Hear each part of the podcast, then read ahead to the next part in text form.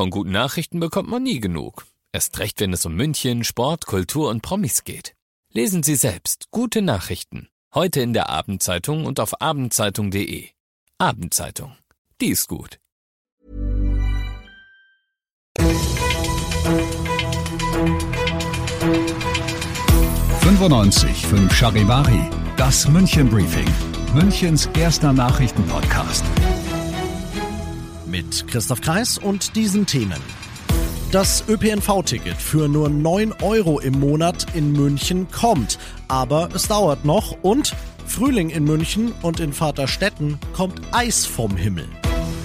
Schön, dass du bei dieser neuen Ausgabe wieder dabei bist in diesem Nachrichtenpodcast. Da erzähle ich dir jeden Tag in fünf Minuten alles, was in München und natürlich auch im Ukraine-Krieg heute wichtig war. Das gibt's dann jederzeit und überall, wo es deine liebsten Podcasts gibt und immer um 17 und 18 Uhr im Radio in und um München mit den öffentlichen Verkehrsmitteln fahren. Das soll für uns alle spottbillig werden. So will's die Ampelkoalition in Berlin. Die hat beschlossen, gestern 90 Tage lang soll ein ÖPNV-Monatsticket nur 9 Euro kosten. Der Münchner Verkehrsverbund, der MVV, der sagt heute dazu, klar, das machen wir gerne, aber das geht jetzt nicht sofort. Man hat sich sofort dran gemacht, zu prüfen, wie man dieses 9 für 90 umsetzen kann, sagt MVV-Chef Rosenbusch heute. Aber der Bund muss seine Pläne für dieses 9-Euro-Monatsticket erstmal noch konkretisieren. Wie sind da die rechtlichen Vorgaben? Wie soll das Ganze finanziert werden? Vom Bund über die Länder dann bis in die Kommunen? Wie schaut's mit Verbund zwischen mehreren Verkehrsverbünden aus? Und so weiter. Außerdem ist für Rosenbusch auch klar, dass du auch dann von dieser neuen Regelung natürlich was haben musst, wenn du jetzt schon ein Abo hast und dafür natürlich aktuell deutlich mehr zahlst als die 9 Euro im Monat. Rosen Buschs Bitte an dich ist deshalb, wenn du bereits ein Abo hast beim MVV, dann nicht jetzt schon überstürzt kündigen, sondern abwarten. Du wirst in den Genuss dieser Regelung kommen. Wenn die Rahmenbedingungen dafür klar sind, dann wird der MVV dir Bescheid geben und schon jetzt kriegst du alle weiteren Infos, die du dazu brauchst, auf charivari.de. Es ist nicht überraschend, dass die russische Justiz sie nicht so schnell vom Haken lässt.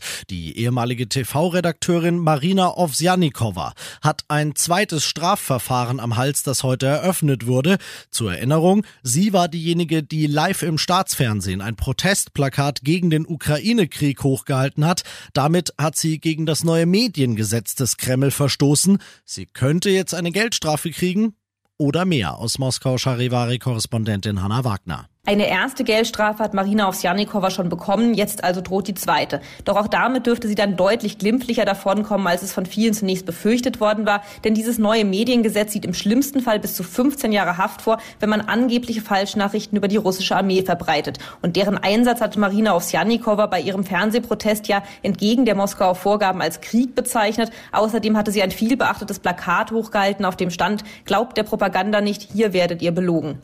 Ja, und apropos Belügen und Propaganda. Russland hat heute erstmals seit Anfang März wieder eigene Zahlen genannt, was die im Krieg getöteten Soldaten angeht. 1351 russische sind es demnach gewesen. Auf der anderen Seite hätte man über 14.000 ukrainische Kämpfer getötet.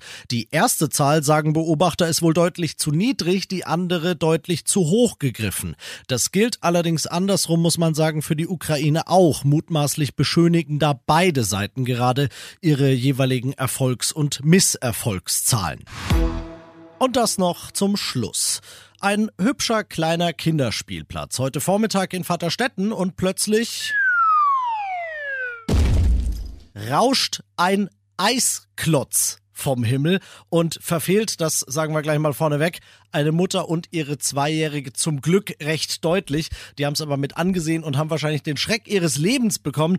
Charivari-Reporter Alex Eisenreich, ein Eisklotz bei den Temperaturen in Vaterstetten fällt einfach so vom Himmel. Wie, wie kann das passieren? Ja, klingt erstmal falsch, war aber tatsächlich so. Die Polizei kam dann natürlich sofort und hat geschaut, was ist da los. Dann wurde noch Rücksprache mit dem Luftamt gehalten Und dann hat sich herausgestellt, der Klumpen besteht aus gefrorenem Kondenswasser und hat sich ganz einfach von einem Flugzeug gelöst, ist dann eben heruntergefallen. Es ist extrem selten, dass sowas über einem Wohngebiet passiert. Genauso war es aber heute. Und du hast es gesagt, glücklicherweise ist da niemand verletzt worden. ist denn der Spielplatz sicher in Vaterstetten jetzt? Kann, ja. ich, kann man da gefahrlos hingehen? Ja, der Spielplatz ist wieder freigegeben worden. Das wird jetzt nicht nochmal kurz hintereinander passieren und auch dieser Eisklotz ist dann nochmal untersucht worden, ob es vielleicht irgendwelche chemischen Rückstände oder so gibt, weil es ja von einem Flugzeug kam. Aber auch da konnte Entwarnung gegeben werden. Also insofern kann jeder wieder auf diesen Spielplatz.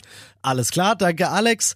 Ich bin Christoph Kreis. Ich wünsche dir ein möglichst eisklotzfreies Wochenende.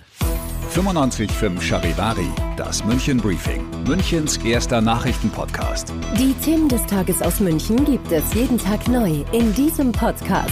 Um 17 und 18 Uhr im Radio und überall da, wo es Podcasts gibt, sowie auf charivari.de.